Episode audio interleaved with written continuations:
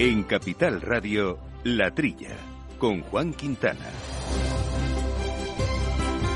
Muy buenos días, gente del campo, buenos días, amigos del campo y de sus gentes. Eh, bienvenidos aquí a esta hora de agricultura y de alimentación y de asuntos agroambientales y de nuestro campo que tanto nos ocupan y tanto nos preocupan en muchas ocasiones que hacemos con Jorge Zumeta armando los controles técnicos y aquí en la mesa compañero indiscutible, Jaume Segalés, ¿cómo estamos? Hola, muy buenos días a todos.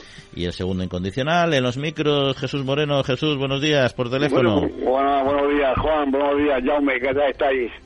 Pues aquí bien, ya recibiendo ya el, el, verano como, como debe ser, en fecha y en, características. Y calor, que ya llega. Ahí está, ¿Eh? ahí está, llega el calorcito, en fin. Pero bueno, este mayo ha sido, ha marceado mucho, ya lo sabemos, y eso es lo que ha tocado. Al menos ha caído buena cantidad de agua. No siempre como quisiéramos y bien distribuida, eh, pero vamos, al menos en abundancia. Pero bueno, y vamos a hablar de abundantes temas, eh, por ejemplo, de cómo va el, la distribución, el comercio, cómo le está afectando también eh, esta bajada de IVA que se ha prorrogado ahora recientemente y también sobre otras eh, cuestiones del comercio de proximidad. Y lo vamos a hacer con Felipe Medina, que es el secretario general técnico de, de ASEDAS, de la misma manera que vamos a abordar un tema muy interesante que aquí tratamos regularmente, en este caso es la propuesta de la Comisión de prohibir las jaulas en, distinta, en diferentes explotaciones, en concreto ahí nos vamos a centrar en las del porcino de la de aves hemos hablado muchas ocasiones, como ya sabes, ¿no, Jesús? Que es un tema que nos hemos ocupado mucho, pero el porcino no lo hemos abordado tanto y ahí puede haber un cambio sustancial. Bueno, hombre, yo, yo, yo espero que el sector porcino, tan fuerte que, que, que tenemos, sepa sepa adaptarse, como se adaptaron todo, todo el sector avícola, que no, no es que, que, no le costó el cambio de, de, de, las jaulas, le costó muchos millones a, a, nuestros productores de, de huevos. ¿eh? Y yo espero que, que los, que, los de porcino pues salgan adelante. Seguro que sí, nos lo va a contar Miguel Ángel Higuera, que es el director general de Amprogapor de la Asociación Nacional de Productores de Ganado Porcino. Bueno, pues eso y otras cuestiones que vamos a, empezar a abordar desde ya, no sin antes eh, recordarles nuestro correo electrónico latrilla arroba capitalradio.es. Tanto tienes, tanto pierdes. Hay imprevistos que lo cambian todo y los riesgos están ahí siempre, como el saneamiento, la pérdida de crías o las enfermedades del ganado. Por eso necesitas un buen seguro pecuario que garantice tu tranquilidad. Contrata ahora tu seguro de vacuno. Agroseguro. Trabaja sobre seguro.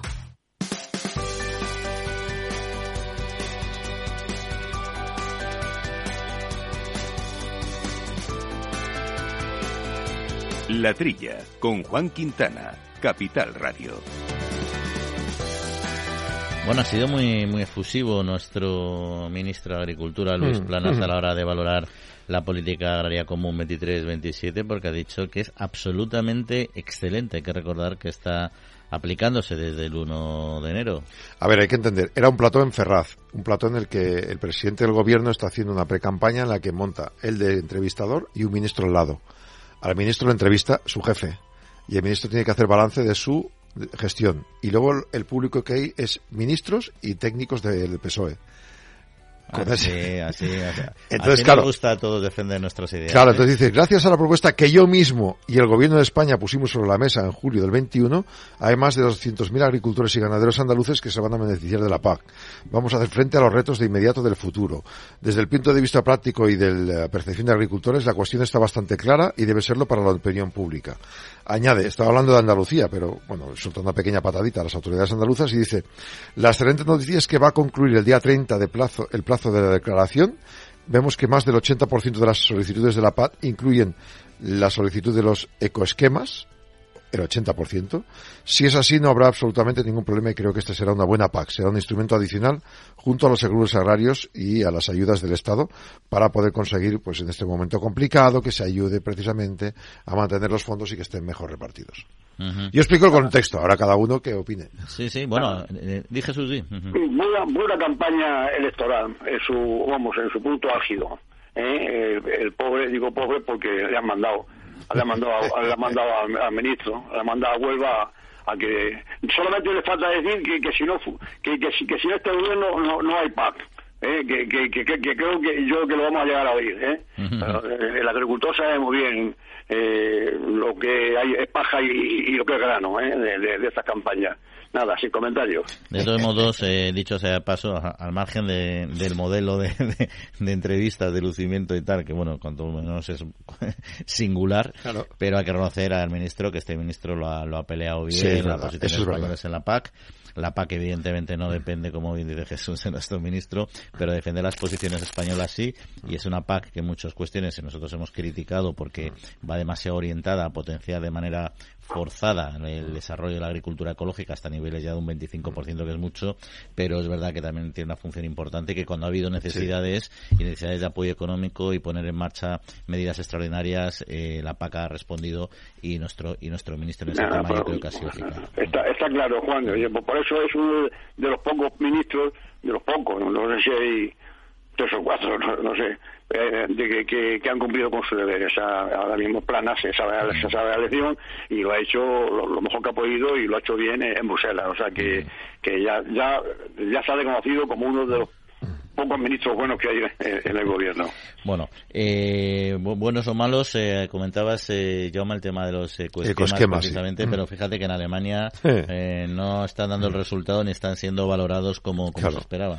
Bueno, les proponían obtener fondos adicionales de la PAC a cambio de que los agricultores alemanes implementaran medidas climáticas ambientales.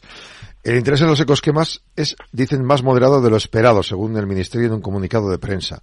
Según los datos, pues hombre, es muy moderado, porque el Instituto Tunen había pronosticado que habría 175.000 hectáreas, por ejemplo, de estos regímenes, que plantaran flores de cierto tamaño en tierras cultivables como hábitat para insectos y otras especies, y ahora solo han conseguido el 1% de lo planificado, 1.300 hectáreas.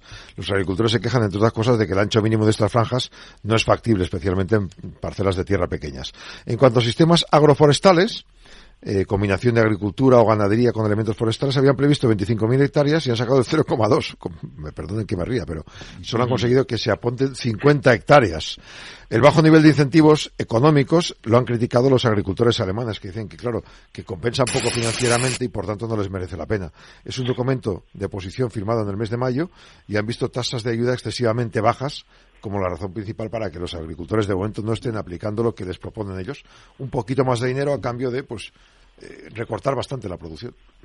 Bueno, yo, yo creo que yo vamos yo quiero pensar que cuando se reúnen en, Consejo de Ministros de, los países de, la Unión Europea yo, creo que hablarán en los pasillos o, fuera de los pasillos oye no no hablarán dirán oye esto ha ido así en Alemania porque tomen nota de, en los demás países y se unan para para decir de una vez por todas que los esquemas eh, pues son muy exigentes y que y que se han debido de tomar un poco un, un, poco con más tiempo y, con, con espacios para irse poniendo con el tiempo adaptando entonces el, ministro alemán me imagino que habrá habrá comunicado a, sus compañeros oye mira esto es así eh, vamos a hacer una fuerza para decirle a la comisión que, que esto de los ecosquemas a futuro pero a un futuro de medio y largo plazo no así de de, repente, pues tiene que cumplir una serie de, obligaciones que no le compensan. Mira lo que dicen los alemanes, que las tasas son muy bajas. Si, usted me obliga a hacer un cultivo especial con más gastos en, las líneas, en, los arados y dejando, sí, pues todo eso cuesta más, pues o usted me, me, da más tasas o si no, lo que más, lo vamos a dejar un poco al lado. ¿Eh? Vamos a dejar en, en ecosilencio de momento. ecosilencio. Y, además, fíjate que generalmente cuando una noticia es mala, se recibe mal en Alemania, en España se suele recibir bien porque los intereses no son similares, sobre todo incluso en países más al norte algo más, ¿no? Pero en este caso creo que va a haber un poco, va a haber bastante consenso porque al final, efectivamente, las compensaciones pues no son demasiado altas, el coste de oportunidad es bajo, ¿no? Pero, oye, y también os quería comentar un tema más a ti, Jesús, que te pilla de cerca por tu afición y conocimiento del sector, es el tema de las plantaciones, eh, de los nuevos eh, derechos, que bueno, que al menos el gobierno ha planteado no sancionar, como podría haberse hecho en otras circunstancias, a los viticultores que no los hayan hecho efectivos y hayan podido plantar, en este caso como consecuencia de la sequía, claro. Sí, habilitan a las comunidades autónomas a poder exceptuar esta aplicación de las sanciones porque no han podido cultivar por causas de fuerza mayor, quieren evitar ese perjuicio y han explicado que la falta de lluvia en los meses clave junto a la caída de las reservas de agua para los regadíos ha obligado en muchos casos a retrasar la ejecución de estos planes. Apuntan eh, que la posibilidad de la plantación resulta ya agronómicamente inviable y por tanto que es mejor no no sancionarles. La medida se va a aplicar a las autorizaciones con superficie en las provincias afectadas por la sequía tendrán que justificar que es, es, es, una cosa lógica. Tú, tú, tú, no puedes poner una multa a un coche que está parado porque, porque es muy cara la gasolina. O sea, si, si, si, si, está la tierra seca y, no pueden plantar los, los potainsertos eh, eh, en la reestructuración del viñedo, pues oiga, eh, no, encima no vamos a multar. Vamos, es, es obvio. Yo creo que es una cosa que de cajón. Como vamos a estar multados por, por, no hacer una cosa que no la puedo hacer por fuerza mayor, como es esta sequía que, que estamos pasando. O sea, que está, está bien, vamos, es una obligación quitar estas sanciones. Bueno, pues hasta aquí este primer bloque de noticias porque queríamos hablar de un tema eh, muy interesante y además preocupante que es la posible eh, prohibición de, las jaulas en las explotaciones de, porcino y vamos a, a, charlar en un instante con nuestro con nuestro invitado, con Miguel Ángel Higuera, director general de Amprogapor. Piensa en un árbol, grande, con sus frutos, su sombra, y ahora piensa en cómo empezó todo. En Agrobank sabemos que tu proyecto es como una semilla. Por eso queremos ayudarte a impulsarlo con las mejores soluciones integrales, digitales e innovadoras. Contigo desde el origen. Agrobank. Infórmate en caixabank.es.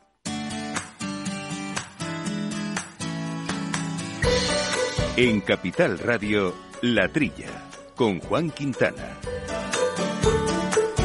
ya lo comentábamos, la Unión Europea está preparando una propuesta legislativa sobre bienestar animal que se espera se presenta a finales del 2023 y entre las medidas que incluirá está la prohibición de las jaulas para distintos tipos de animales de granja, gallinas por ejemplo y cerdos, que es el caso que nos va a ocupar hoy. Un cambio eh, que según informe reciente realizado por Copa Coyeca supondría una pérdida de la producción del sector del porcino que podrá llegar hasta el 23% en el peor eh, de los escenarios. Ángel Higuera, director general de Amprogapor, muy buenos días. Hola, muy buenos días, Juan. ¿Qué tal estamos? Bueno, eh, en la actualidad eh, están enjaulados los animales en todas las etapas del ciclo productivo. ¿Es por entender un poquito hasta dónde llega, hasta, hasta dónde limita?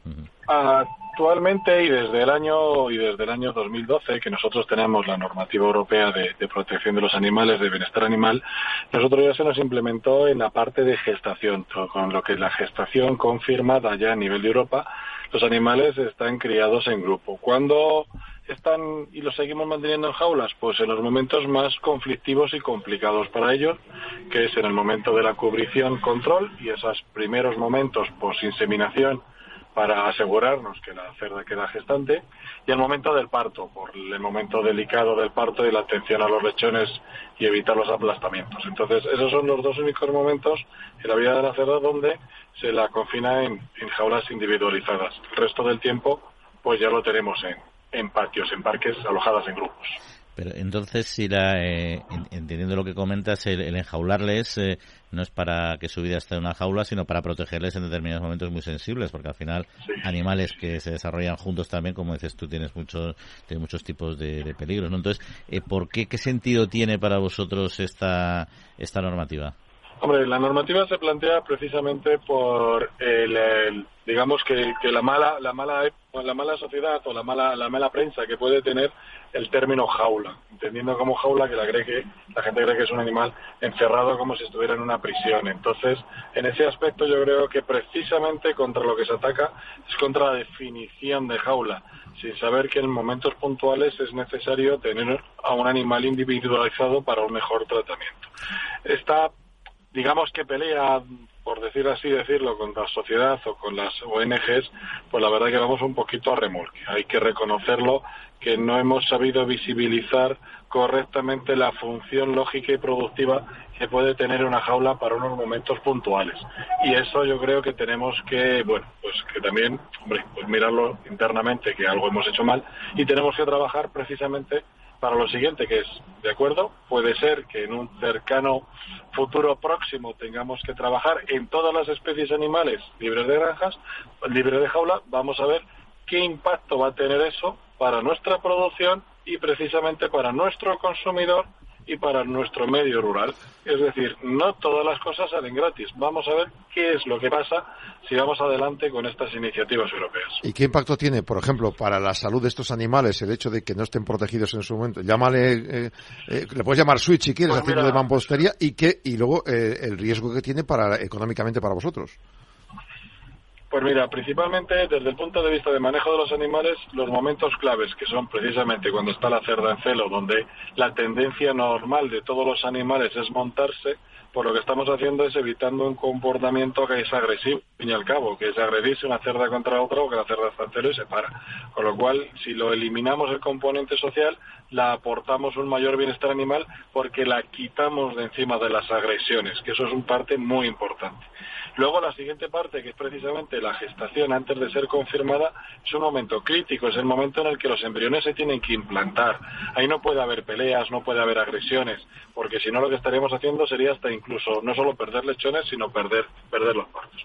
Y a nivel de parto, eh, lo tenemos claro, es decir, la cerda siempre se ha mantenido en una jaula individualizada en el momento del parto por el altísimo riesgo que tiene por el aplastamiento, eh, obviamente no, no deseado, por parte de la cerda un lechón, porque se le cruza de por medio, los lechones son muy pequeños, la, cerda es grande y los puede y los puede pisar.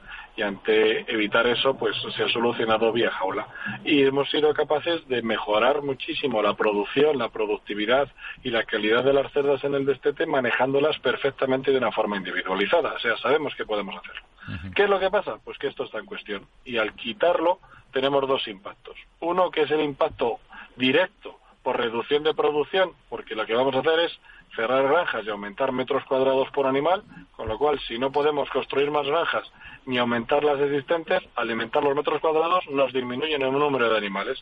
Copa Goyeca lo cifra en función de los escenarios en un 25-30% podríamos llegar a tener una reducción de la producción. Y luego esa nueva producción, con ese nuevo contexto, con esas nuevas índices de productividad, pues va a ser más cara. Es decir, vamos a tener unos costes de producción derivados de unos costes mayores por manejo y derivados, obviamente, de unos costes de amortización, de unas inversiones altas en ese cumplimiento de la normativa. Es decir, que se nos queda un panorama complicado. Mayores costes de producción con una reducción de la producción. Menos carne y más cara. En juego Claro, y, y, encima entrando en juego la siguiente derivada, prácticamente casi todas las especies, en este caso hablamos por porcino, es que si reducimos la producción europea, corremos el riesgo de importarla de países terceros, con lo cual estaríamos abriendo puerta a carne procedente de animales que ni siquiera cumplen la normativa europea de hoy en día como para que estar lejísimos de la futura que podríamos competir.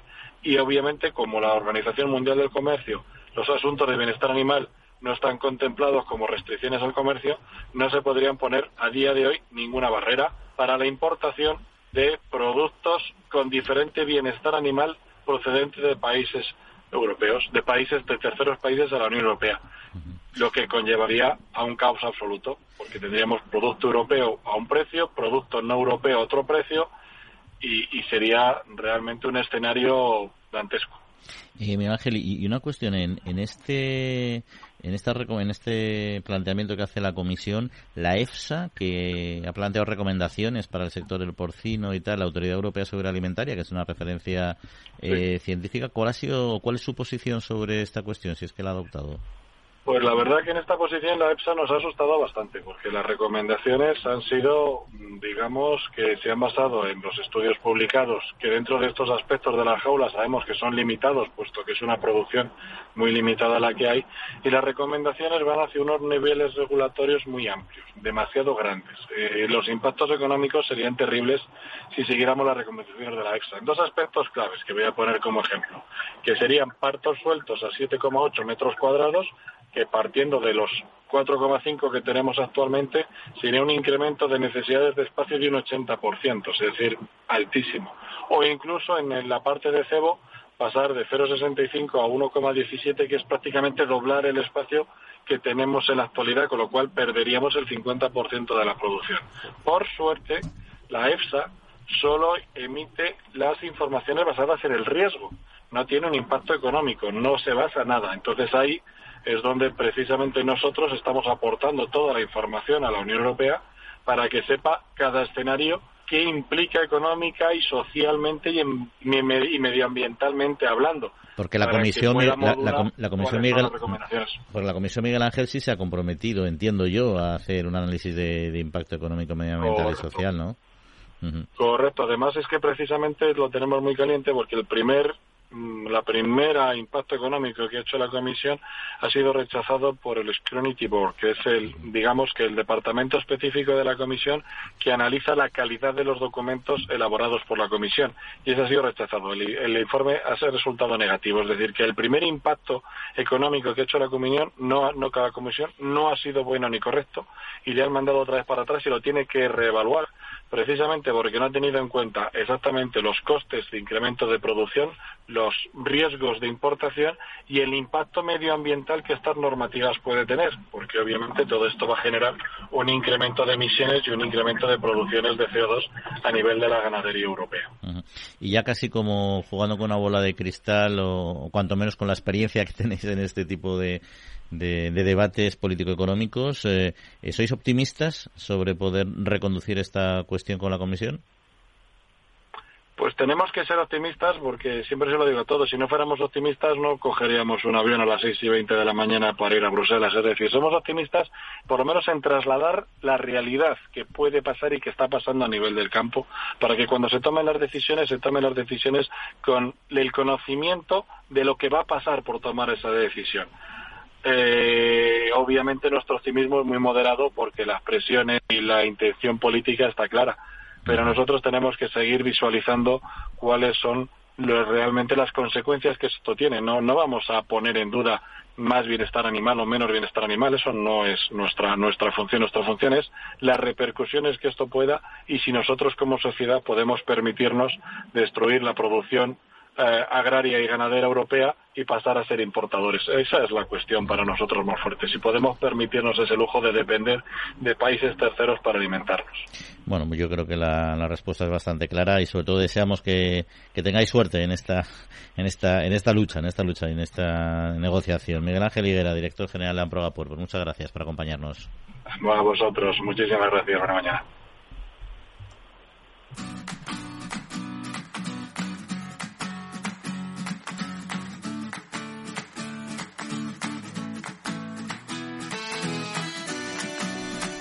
Bueno, Jesús, he visto que habrás estado escuchando atentamente. Qué disparate lo que se plantea a veces. Eh, Otro a nivel de bienestar animal. En todos los sectores nos pasa igual. ¿eh? Aquí es donde quiero yo ver. O sea, a, a por van como, como van, las, van los, los, interesados a Bruselas, ya, ya, ya lo ha dicho él, eh, ahí, aquí es donde quiero yo ver al ministro, que coja el, capote de vela y, apoye apoye al sector aquí y, y, puedan y puedan revertir esta, estas ideas que vienen siempre de la mano de los mismos, de los verdes y los ecologistas. Aquí lo que pasa es que yo creo que les ha hecho mucho daño el informe de la EFSA. La EFSA, con todo, es una entidad de mucho prestigio científica europea, que además la hemos defendido desde aquí, desde el propio sector. Estas recomendaciones que han hecho son difíciles eh, de comprender, como dice, simplemente analiza una cuestión de riesgo, pero es verdad que, que si tú quieres proteger a los animales en esos momentos sensibles y que no sean jaulados, pues tienes que crear unos sistemas de unos hábitats para ellos que son extremadamente costosos. Unos edificios, una especie de habitaciones. Pero decir, es que, es que si tú vas a un hospital de animales domésticos, un hospital de perros, por ejemplo, cuando el animal está enfermo o está tal, le tienen, o sea, tu perrito lo tiene una jaula pequeñita, pero le tiene ahí aislado. Es que eh, no, no, les ponen un patio a cada uno o tal, ¿no? si los de la EFSA son expertos, se habrán dado cuenta del motivo por el cual hacen eso. Sí, yo a ver sobre todo qué hace la comisión. Mira, lo, lo importante, como ha dicho nuestro invitado, es informar muy bien a la comisión y sobre todo lo que están haciendo, que es informar de qué se informa y sobre qué se informa la comisión para que haya una, una opinión clara de que hay unos datos técnicos que, que inhabilitarían o que justifican que no se tome esa decisión tal como está planteada. Entendiendo siempre. Y traer, oye, y traer, traer aquí a, los, a, los, a algunos componentes de la EFSA de la, de la Agencia de Seguridad Alimentaria, que vean cómo se crían los cerdos, a ver si son capaces de decir que, que, atentan con, con, la seguridad alimentaria. digo yo. Bueno, pues vamos a continuar, si os parece, con algún otro con algún otro temilla y seguimos en el tema del vino, porque y hablando sobre todo de la climatología, de las lluvias intensas estas últimas semanas en buena parte de España, las organizaciones agrarias valoran como positivas para el desarrollo de, las uvas en estas campañas y algunas prevén incluso que una producción similar a la del pasado año. Sí, la semana pasada hablábamos de este aspecto en el cereal, pues hoy toca al vino. La dura sequía eh, ha hecho que desde COAC, por ejemplo, pues calculen que la producción se quedaría en la mitad que la del año pasado, llegaron a 40 millones de hectolitros. Las lluvias de las últimas semanas, muy repartidas, Castilla-La Mancha sobre todo, dicen que pueden alcanzar una producción similar a la del año pasado. Han sido beneficiosas para el viñedo porque esperaban, estaban en una situación bastante complicada. No obstante, hay cautela ante los próximos meses de verano, a ver si las olas de calor que faltan por venir pueden afectar mucho, pero los responsables de Asaja en temas de vino creen que eh, consideran que es pronto para realizar pronósticos, aunque las lluvias serían positivas para el momento que tenga que producirse eh, la vendimia. En cualquier caso, fuentes de las organizaciones como UPA coinciden que hay regiones como Castilla-La Mancha que la brotación fue complicada y hay lluvias que han venido muy bien porque la sequía de comienzos de año podía haber causado muchos estragos. Bueno, yo esto me, me, quedo más la postura de Asaja que la de Coas. Ni me, ni, me quedo este representante de, la viticultura en Coas, este señor Vizcaíno. Ni me creo cuando dijo la, que la campaña iba a ser la mitad, ni, ni, ahora me, le creo cuando diga que, va a ser normal por esta lluvia. Cuando mejor, si las aguas que más favorecen a, la viña son las de otoño e invierno, que, que, se moje la tierra en esa época, y las raíces de de la viña, vamos, en la mancha la Mancha, si la Mancha siempre ha tenido 300 milímetros al año de lluvia y ahí tienes esos viñedos aguantando que, esto quiero decir con esto que, que no me quedo estos, estos avances que hacen porque porque porque no son porque no, no son no, son creíbles todavía ¿eh? o que duda cabe que esta esta lluvia de ahora lo que hace es engordar engordar la uva cuando llegue el momento pero pero la, cosecha viene viene asegurada cuando el suelo está mojado eh, de, de agua de otoño e invierno ¿eh? Yo creo que no va a haber 40 millones de sólidos, habrá algo menos, pero no, no la mitad, como dijo eh, eh, el, este señor de, la COA. ¿eh? Me, me, quedo más la, la idea que, que tiene Asaja, y que hay, que hay que esperar a ver cómo se desarrolla la, cuestión. esto es lo que falta de, cosecha. ¿eh? Pues hubo baje, un vino que habrá que beberse igual que, que la cerveza, y en concreto la cerveza, el consumo se ha situado en los 58 litros per cápita en 2022. Hemos, hemos bebido más de 8 litros por persona al año en comparación con, con la campaña previa. Bueno, estamos hablando de un litro a la semana. Algunos se beben mucha y otros beben menos, eso está claro también, ¿no? Pero el nivel de consumo de los últimos años es el mayor esta vez, es verdad. Hay pautas de consumo moderado y mediterráneas, más del 90% de las ocasiones fue momentos de ingesta de alimentos, con la tapa o comiendo con alguien. El 13% de la cerveza es sin alcohol, cada vez es mayor el, porcentaje. Y en la hostelería un incremento en el año 2022, una mejora, un 32% más que el año anterior, eh, aunque no han llegado en la hostelería a los niveles previos de pandemia. Están en el 70% de cerveza fuera del hogar en el año 19 y ahora están por debajo del 60 por las restricciones sanitarias. Eh, se han comercializado 39 millones de hectolitros de cerveza en cuanto a ventas, superando los 36 del 2011 y también los 37 de la pandemia. Es decir, se vende más cerveza ahora un poquito menos en la hostelería y un poquito más en casa. El turismo está ayudando mucho este año. Hay unos canales en el hostelero que aumentan eh, una gran diferencia en dos puntos porcentuales respecto a anteriormente, es decir, que los turistas que vienen están bebiendo más cerveza que antes del 19 y la reactivación de la hostelería ha hecho que la cerveza sin alcohol aumente un 11% respecto al año anterior.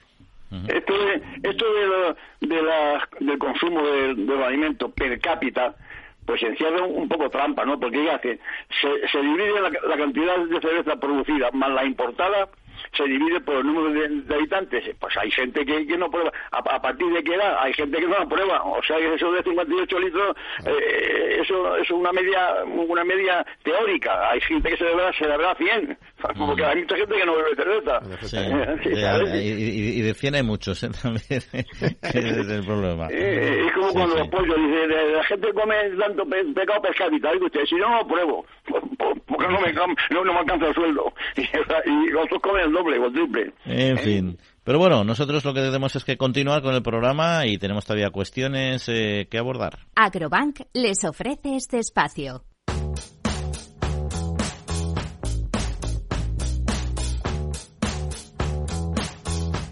Pues la Asociación Española de Distribuidores, Autoservicios y Supermercados ASEDAS eh, presentó recientemente el informe de distribución alimentaria de proximidad en España. La estabilidad, la inversión y el empleo definen la evolución del sector. En este acto participó Siena Méndez, que es secretaria de Estado de Comercio, eh, que explicó, entre otras cuestiones, los retos a los que se ha enfrentado el sector de la distribución alimentaria de proximidad en España en este último año. Y para hablar de ello nos acompaña Felipe Medina, que es eh, director secretario general técnico de ASEDAS. Felipe, muy, buenas, muy buenos días. Hola, muy buenos días. Encantado de saludarles. Bueno, yo creo que buena parte de nuestros oyentes eh, ya conocen estos retos que mencionó la Secretaría de Comercio, porque hemos hablado mucho mucho de ellos, no empezando por la guerra de Ucrania en concreto, ¿no? Pero cómo han afectado y cómo cómo siguen afectando, por ejemplo, a lo que es eh, la inflación alimentaria. Bueno, yo creo que evidentemente, pues eh, como el sector de la alimentación eh, empezó eh, ya en, primavera de 2021, sobre todo en el sector productor, los ganaderos, a, notar esos fuertes incrementos de precios de, de las materias primas, bueno, pues, pues lo que llevamos ya son prácticamente dos años utilizando un símil taurino, toreando todos este toro en la plaza, ¿no? Eh, en origen empezaron a notarse esos incrementos de precios eh, en las materias primas, como digo, en primavera del 21 y sin embargo, pues el IPC de los alimentos, es decir, los consumidores, pues prácticamente no nos enteramos de, de, lo que ocurría pues hasta primeros del año 2022, ¿no? Porque al final estamos hablando de productos pues que, que, van teniendo un avance en la cadena agroalimentaria y las variaciones de precios tanto tanto en, eh, cuando suben como cuando bajan, pues tardan en, tener su reflejo en, la conformación de los precios de, los alimentos que finalmente pagamos los consumidores.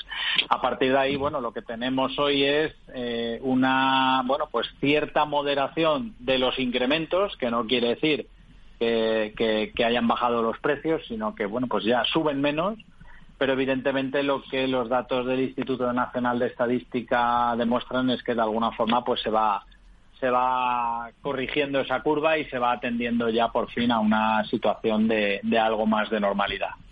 Entonces ahora, eh, aunque los precios en origen y los insumos no crezcan tanto como usted dice que como antes, todavía haría falta un poco de tiempo para que todo, toda la cadena alimentaria se ponga a precio que te tocaría. Es decir, ¿aún hay un déficit respecto al producto tal como se vende ahora mismo al consumidor directamente? Bueno, lo primero es que hay que analizar producto por producto, ¿eh? porque cada, cada, en función de las campañas, en función de la situación de cada uno de ellos, pues eh, estamos viendo pues evoluciones muy dispares y sobre todo cómo afecta la sequía a los distintos cultivos y a las previsiones, evidentemente, pues, pues es muy distinto, ¿no? A partir de ahí, lo que sí que vemos es que los incrementos de precios en origen eh, de los productos que, perciben los agricultores hoy, según, según los datos del Ministerio de Agricultura, en mayo de 2023 estaban un 35% por encima de los de mayo de 2022 que era un mes donde ya se notaban los efectos de la guerra y donde ya, como decía antes, el sector primario llevaba un año eh, gestionando estas subidas de costes, ¿no? Con lo cual estamos todavía muy, muy eh, en una situación en relación con los precios en origen muy, muy alta, ¿no?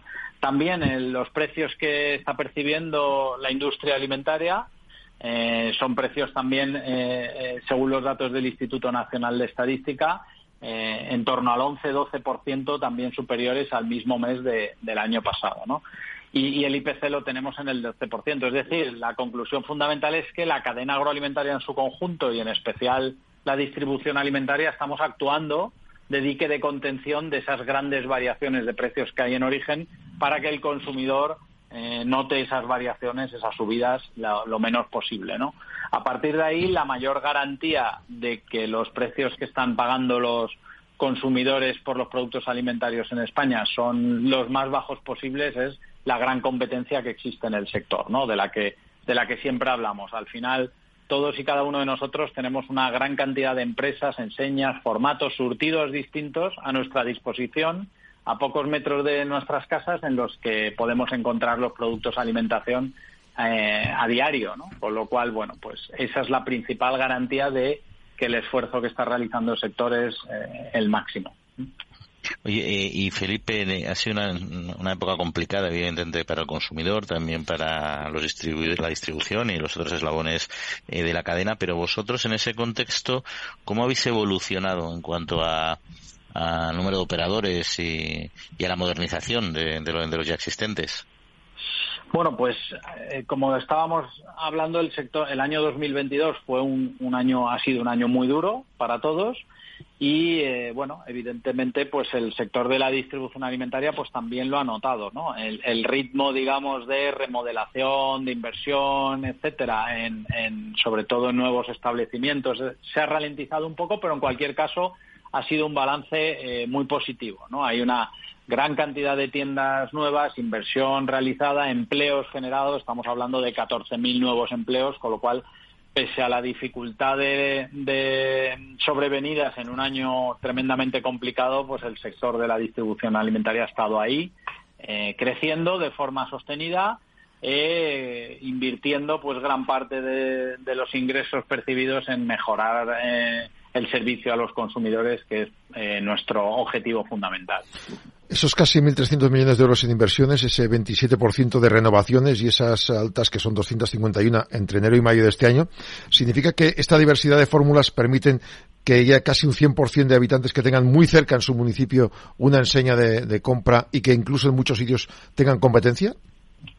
Exacto, eso es. Eh, uno de los principales retos que tiene hoy por hoy las empresas de distribución alimentaria es eh, por un lado, eh, incrementar el servicio en las ciudades, donde cada vez vive más gente, por, por desgracia para todos, me atrevería a decir, sin descuidar el servicio en las zonas rurales, porque al final tenemos eh, todos absolutamente claro que la existencia de una tienda de alimentación en, en, un, en un pueblo, por pequeño que sea, pues evidentemente es un vector de freno clarísimo a la, a la despoblación del medio rural, que es un objetivo en el que, en el que todos estamos alineados y, y comprometidos. A partir de ahí, pues tenemos la inmensa suerte de que en los municipios donde viven más del 97% de los españoles hay al menos una tienda de alimentación y que eh, los municipios donde vive el otro 3% de la población pues tienen acceso a una tienda de alimentación en un municipio cercano a menos de 15 minutos, con lo cual no, no tenemos, como ocurre por ejemplo en Estados Unidos, no tenemos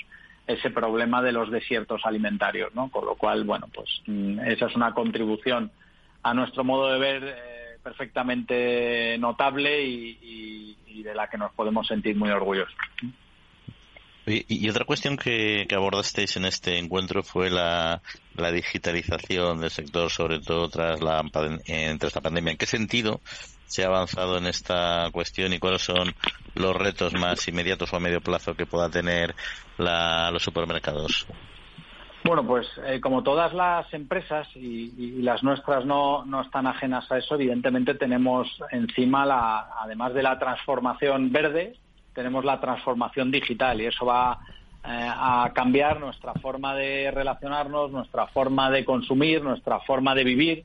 Ya lo está haciendo ¿eh? y ya vemos cómo como eh, eh nuevas aplicaciones tecnológicas, como puede ser la inteligencia artificial, pues ya poco a poco, casi sin darnos cuenta, forman parte de nuestro día a día. ¿no? A partir de ahí, eh, lo que hay es unas necesidades de inversión para adaptar las empresas a, la utilización de, esas nuevas tecnologías para servir cada día mejor al consumidor, pero por otro lado, lo que se requiere es un gran esfuerzo en formación y en capacitación de los trabajadores de las empresas de distribución alimentaria para que sean capaces de, utilizar esas nuevas tecnologías eh, y esas nuevas herramientas en el futuro. ¿no? En, un trabajo que ha hecho la consultora McKinsey para Eurocommerce, la patronal europea del comercio, pues se cifra la inversión de todo el retail europeo de aquí a 2030 para afrontar esta doble transición, la, digital y la, y la verde, en 600.000 millones de euros, que es aproximadamente eh, el, eh, digamos el, fondo de Next Generation que se aprobó tras la crisis del COVID para ayudar a los países, entre ellos el nuestro, a los que más había afectado la pandemia. Con lo cual, bueno, solo desde este sector se va a hacer un, un esfuerzo en inversión para afrontar esta estos nuevos retos equivalentes al de ese paquete, que es un paquete histórico de ayudas para, para toda la Unión Europea. Visto desde la parte de la oferta, vemos que eh, los grandes, las grandes eh, enseñas tienen ya todo digitalizado, los pequeños también van digitalizando, y el cliente, la semana que viene, creo que el 29, el jueves, tenéis en Madrid el séptimo Observatorio de Comercio Electrónico. Ahí también es importante no solo la, la parte del que vende, sino del que compra, ¿no? Exacto. Bueno, pues eh, ahí veremos cómo el consumidor, bueno, pues sigue en un, en un porcentaje importante, aunque todavía muy pequeño respecto al volumen de ventas en tienda física, apostando por el canal online, con lo cual la, obligación que tenemos en las empresas de distribución alimentaria es dar ese servicio también al, al consumidor que nos está que nos está demandando y por el que nos está eh, eh, preguntando, ¿no? A partir de ahí, bueno, pues eh, veremos cuáles son cuál es la evolución del último año respecto a los anteriores en esta séptima edición del observatorio que ya se ha, ya se ha consolidado como un estudio, bueno, pues de relevancia para ver cómo va evolucionando todo esto del comercio electrónico de alimentación que tiene unas eh, digamos, unos matices y unas particularidades pues que no tienen otros sectores. Mm. Oye, y ya para, para terminar, Felipe, que no te queremos entretener eh, eh, más, ¿cómo habéis valorado vosotros la decisión de, aplazamiento de, esta reducción en el IVA de determinados productos y sobre todo cómo veis que, que ha impactado en el, en el consumo? Bueno, para nosotros ha sido una medida muy importante que aprobó el Gobierno a partir del 1 de enero de, 2023, que afectaba a un número limitado de, productos. Nos hubiera gustado que la lista fuera más amplia, eh, lo hemos dicho muchas veces. Creemos que, la carne y el pescado al menos deberían haber estado dentro, pero que en cualquier caso viene en la línea de lo que estábamos desde ASEDAS proponiendo al Gobierno desde primavera del año pasado, donde ya advertíamos que estábamos eh, afrontando una, crisis importante en relación con, los costes de producción de, todos los operadores de la cadena. Eh, hay estudios ya que, hay publicados, hay uno en concreto de AECO que, cifra bueno, pues en, dos puntos porcentuales aproximadamente lo que se hubiera incrementado más el IPC de alimentación si no se hubiera eh, tomado la decisión por parte del Gobierno de bajar el IVA de ese listado de productos y también en unos dos puntos porcentuales lo que hubiera bajado o lo que hubiera sido de menos el, IPC de alimentación si se hubieran incluido la carne y el pescado. Con lo cual, bueno, pues eh, esperemos que, esa medida se pueda prolongar lo máximo posible porque además entendemos que es la medida de la cual se benefician los consumidores eh, casi en tiempo real, ¿no? En el, desde el momento que se aprueba, ¿no? Eh, a la hora de comprar los productos que estén afectados por esa rebaja desde el día siguiente en las tiendas. Felipe Medina, secretario general técnico de ASEDAS, pues muchas gracias por acompañarnos como siempre y que tengáis muy mucho éxito en el evento de la semana que viene precisamente de comercio electrónico. Un saludo, como siempre. Muchas gracias a vosotros por la oportunidad. Un placer, como siempre. Agrobank les ha ofrecido este espacio.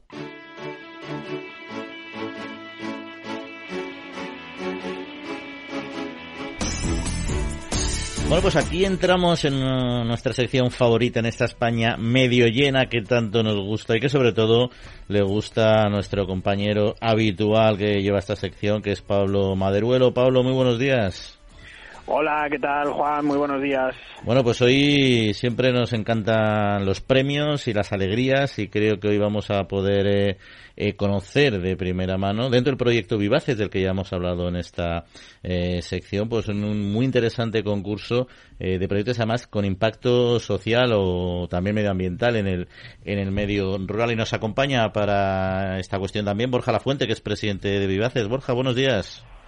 Buenos días, ¿qué tal? ¿Cómo estamos? Muchas gracias por, por ser altavoz de, una de las iniciativas que hacemos desde Vivaset.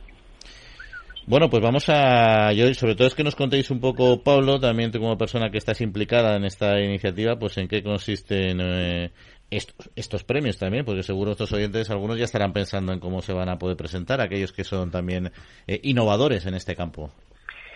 Efectivamente, Juan, pues lo que queremos hacer hoy es un llamamiento. Queremos eh, que la gente que esté escuchando la trilla, como todos los fines de semana, eh, pues sepa que desde Vivaces, que es una alianza formada por 10 grandes eh, empresas de este país que trabajan conjuntamente por el medio rural, pues eh, puedan participar en, un concurso de proyectos con impacto social que hemos creado. Así que le he pedido a Borja, que es el presidente de la iniciativa, que esté con nosotros y que nos lo explique. Así que Borja, si te parece, te voy a empezar preguntando yo. Eh, te voy a te voy a preguntar en qué consiste el concurso, eh, quiénes se pueden presentar y un poco cuál es el objetivo que se quiere cubrir en señal de apoyo al medio rural. Pues muchas gracias, Pablo. Al final, mira, se trata, eh, es, un, es un programa piloto que apoya iniciativas eh, que vienen impulsadas ya sea por emprendedores, vamos a decirlo, por personas físicas o por empresas, por personas jurídicas, que tengan eh, de alguna manera un impacto directo, ya sea desde la vertiente social o desde la vertiente medioambiental, en uno de los pocos requisitos que tiene el programa, y es que sea en municipios de menos de 10.000 habitantes. Ya sabéis que, que Vivaces, bueno, pues es una plataforma, es, un, es una alianza de empresas que tiene como objetivo dar esa visibilidad del potencial que tiene el medio rural y por eso, bueno, sí ponemos un poco ese, ese tope de, número de habitantes que tienen que tener los municipios donde, donde se desarrollan.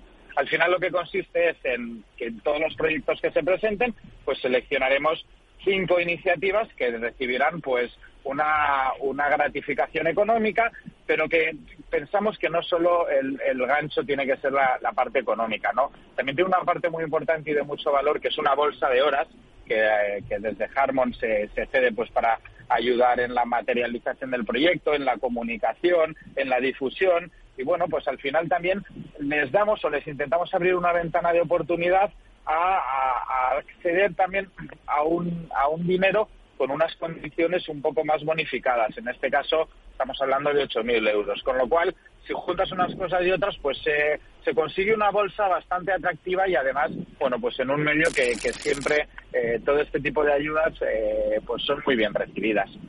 Oye, y, eh, y, Borja, una pregunta. Estas personas que se quieran presentar, ¿tienen que haber ya eh, o estaría desarrollando el proyecto o lo pueden tener en fase de, de, preparación? Es decir, que en, eso no sé si tenéis ya definidos los requisitos de manera clara. Bueno, yo diría que pueden presentarlo en, desde la fase inicial, incluso desde la idea, siempre que, que bueno tengan un plan de negocio, una cuenta de resultados, una previsión de ingresos y gastos, un poco el proyecto eh, de alguna manera un poco maduro y que sobre todo permita ir un poco más allá de la idea y describir el, el, posible impacto que tiene previsto en el, en el territorio, ¿no? Al final, bueno, pues lo que pedimos es que, es que se envíe también una memoria explicativa del proyecto donde se donde aparezca muy bien pues la idea que se quiere desarrollar, como decía el modelo de negocio y sobre todo pues un poco los bienes y servicios que, que, que, este, que este modelo va, va, a generar. Entonces, yo creo que, que, la, mi llamamiento es a que la gente no tenga ese miedo a pensar eh, mi proyecto está suficientemente maduro o poco maduro para participar yo creo que merece la pena arriesgarse, merece la pena presentarlo y luego, bueno, pues ya iremos, ya iremos viendo en función de los, de los que tengamos y de, la, y de las condiciones de cada uno de los proyectos. Borja, hablabas de cinco proyectos eh, distintos que, que van a resultar premiados. Eh, eh, se han establecido una serie de categorías en las que se van a enmarcar esos proyectos. ¿Cuáles son?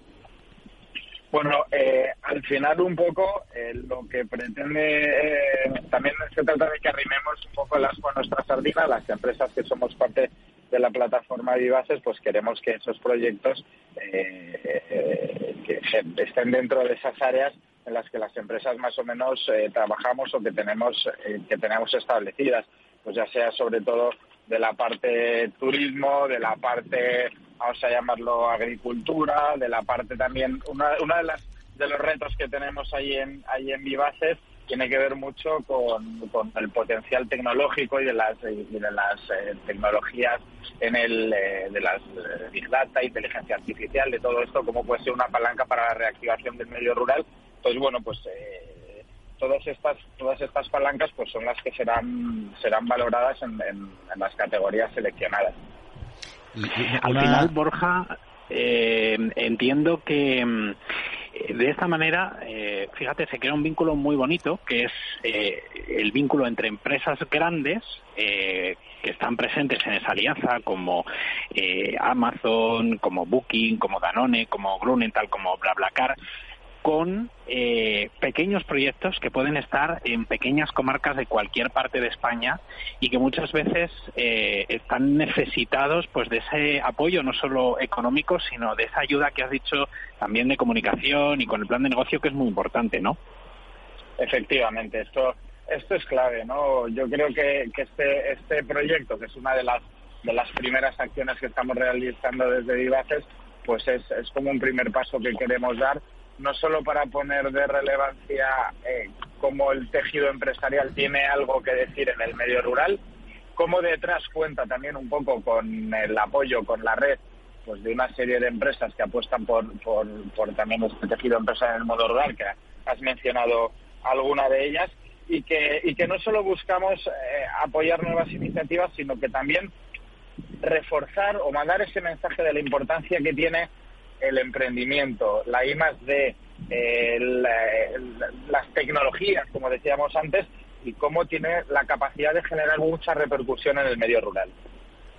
Y una, ya una cuestión, además de, detalles concretos del proyecto, vosotros, eh, Borja y Pablo, con la experiencia eh, que tenéis, ¿cómo veis que es eh, la iniciativa en estos pueblos de menos de 10.000 habitantes en nuestra España, en nuestra España rural? Porque también es verdad que además a raíz de la pandemia ha habido mucha gente que se ha desplazado a estas a estos pueblos, con lo cual también, digamos, está sirviendo un poco, entiendo yo también, de semillero, ¿no? O puede servir de semillero de nuevas ideas, ¿no? Pues yo siempre eh, pienso, eh, Juan, que mm, eh, en los pueblos es más fácil que surjan ideas porque hay muchas necesidades por cubrir. Eh, de hecho, si nos vamos a indicadores, eh, el emprendimiento es mayor en el medio rural que en el medio urbano. Y muchas veces ese emprendimiento es por, por, por, necesidad, porque falta algo y entonces, pues bueno, pues alguien que necesita un trabajo o que quiere desarrollar un proyecto en un momento dado, pues se lanza a ese algo. Pongamos una peluquería, pues abre una peluquería. Eh, bueno, pues yo creo que eh, es necesario que hay servicios que se han dejado de dar en los últimos años, en pandemia y antes de la pandemia, en la crisis de 2008 a 2013. Eh, y yo creo que, que, este tipo de proyectos son muy interesantes pues para que eh, esa persona se sienta también eh, acompañada, porque esta es una de las cosas que me dicen mucho en las entrevistas eh, todas las semanas aquí, que es, eh, oye, qué interesante y qué importante es generar comunidad, sentirte comprendido, porque cuando llegas a casa por la noche, tu marido, tu mujer, que tiene otro tipo de trabajo, no te entiende, porque la preocupación del emprendedor suele ser muy particular y muy diferente a, a la que tiene un trabajador por cuenta ajena. Sí, Borja, ibas a comentar también algo sobre esta cuestión, ¿no? Estoy muy, de acuerdo con Pablo. Además, a mí me gustaría reforzar eh, este mensaje que habla eh, Pablo de, cómo es esas tasas de emprendimiento en el mundo rural, con algo que es muy importante para garantizar el éxito de, yo creo que de cualquier proyecto, y es de recorrer ese proyecto en la buena compañía, con unos buenos amigos, o como llaman ahora los modernos, con unos buenos stakeholders, ¿no?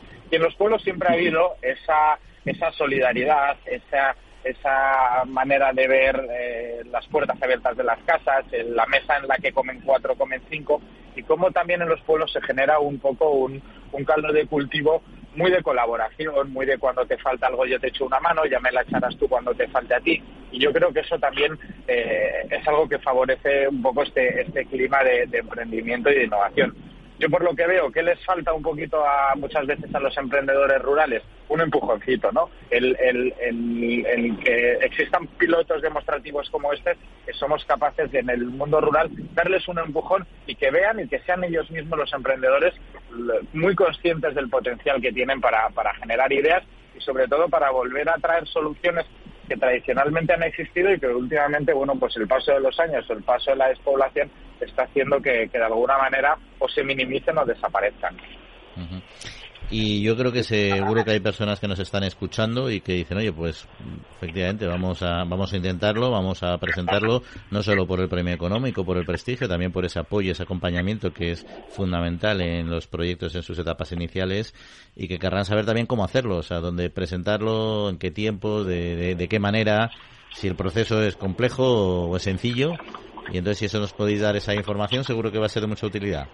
Pues mira, tienen que mandar un correo electrónico a la dirección eh, harmon.vivaces.es Ah, perdón, al revés. Vivaces.harmon.es. Seguro estaba diciendo, digo, algo no me cuadra. Eh, Vivaces.harmon.es. Ahí nos tienen que enviar, eh, pues, un poquito la, la, información eh, que decía Borja. Em, eh, lo que pueden hacer para, para saber exactamente cuáles son las, las, las cosas sobre las que nos tienen que, que informar, eh, las pueden encontrar en las bases que están colgadas en la página web de Vivaces, que es vivaces.org. Entonces yo creo que lo mejor es entrar ahí, vivaces.org, ir a las bases y ahí, y ahí lo van a encontrar. El plazo está abierto hasta el 15 de septiembre. Eh, hemos dejado todo el verano, eh, es un buen momento también de relax en el que solemos desconectar, pensar, se nos ocurren muchas ideas cuando desconectamos y a lo mejor pues es un buen momento pues para recabar esa información y enviarla.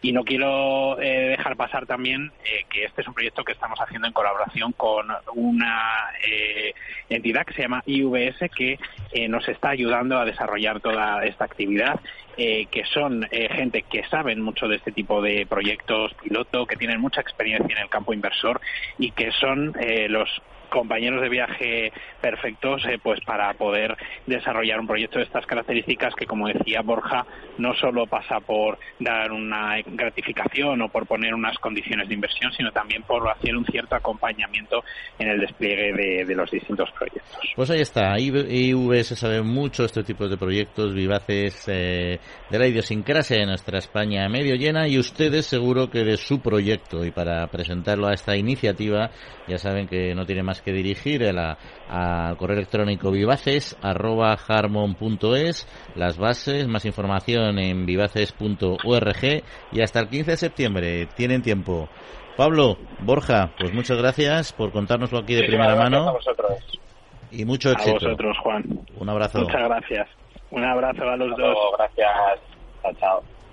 Bueno, pues se nos acaba ya el tiempo, nos quedan unos minutillos. Interesantes los temas que hoy hemos abordado, pero hay un dato que quería comentar también con nuestros oyentes y con vosotros. Y Jesús, yo sé que tú los datos de medias no te gustan nada, nos lo decías antes cuando hablábamos de la cerveza, pero te voy a poner sobre la mesa otro dato. Decíamos que se había, habíamos incrementado mucho, bueno, 8 litros eh, per cápita el consumo de cerveza. Ahora vamos al pescado, porque ha caído un 12% el consumo de pescado en los últimos 12 meses, de acuerdo con los datos presentados por la consultora Cantar. Cantar ha dicho que la mitad del descenso es por la caída en los volúmenes de compra en productos del mar y la otra mitad por la frecuencia de uso de los consumidores. Es decir, hay, un año en que se ha perdido tres actos de compra de productos del mar, especialmente en, establecimientos especializados. El canal especialista ha pasado de tener una cuota del 32% al 28% en cuatro años. No viene de la pandemia, viene incluso de antes. Las familias con hijos son las que más reducen la inversión en pescado, supongo que por el dinero. El 57% del descenso en el gasto en productos del mar se ha ido precisamente por los hogares. Pero fíjate, fíjate lo, que dice la, noticia. Si el IVA, si el IVA del pescado fuera de cero, o sea, sin IVA, los que comemos pescado y los que no lo pueden comer, o sea, los que no lo pueden comer, a lo mejor lo podrían comer. Con el IVA cero son 386 millones de euros lo que nos hubiéramos ahorrado los que afortunadamente podemos comer pescado un par de veces a la semana. A lo mejor en vez de dos comeríamos tres y los que no comen ninguna comerían una. ¿Eh? 386 millones se ha embolsado el Estado o nos, hubiéramos ahorrado los consumidores de pescado si, si el IVA fuera cero. Sí, la verdad es que ha sido uno de los temas eh, debatidos, pero yo creo que el pescado se, se, ha, se ha visto arrastrado por el no querer bajar el IVA a la carne por cuestiones, ya sabemos, de Ministerio de Consumo es muy crítico, sí, sí, y se ha visto arrastrado. Pero es una, es una lástima porque además el pescado es, que el pescado es necesario. Necesario y para nuestra piscicultura también. he, visto he, visto familias que han cambiado el pescado fresco o el pescado congelado por esos productos que son mezclas de todos los pescados juntos, ¿sabes? Sí, sí, que, dudas de, dudas de lo que comen, ¿no? De que, Claro, pero en lugar de pagar a 8 al kilo está pagando a 2. claro, pero es que esta gente está comiendo porquería. Porquería no. Sí, sí, pero no, no pescado al final con todo lo que conlleva, ¿no? Eh, pero bueno, es lo que es lo que recuperaremos seguro nuestro consumo de pescado porque en España somos un gran consumidor de estos productos. Nosotros lo que consumimos es el tiempo en la trilla siempre, así que nos queda ya solo que despedirnos. Eh, Jaume, Jesús. Feliz semana a todos. Bueno, igualmente. Adiós y a Jorge Zumeta, como siempre, agradecerle el mando de los controles técnicos y a todos ustedes el habernos eh, escuchado. Les recordamos que una semanita estamos con ustedes otra vez. Descansen, cuídense y en siete días aquí estamos, al pie del cañón. Un saludo y buena semana.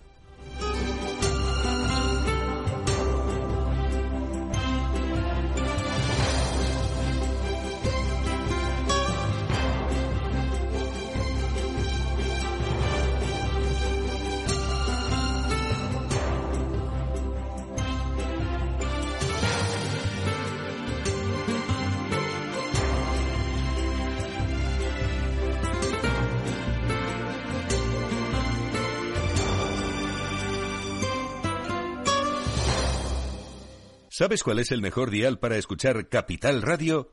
Tu móvil. Ya tienes disponibles las versiones de iOS y Android de Capital Radio.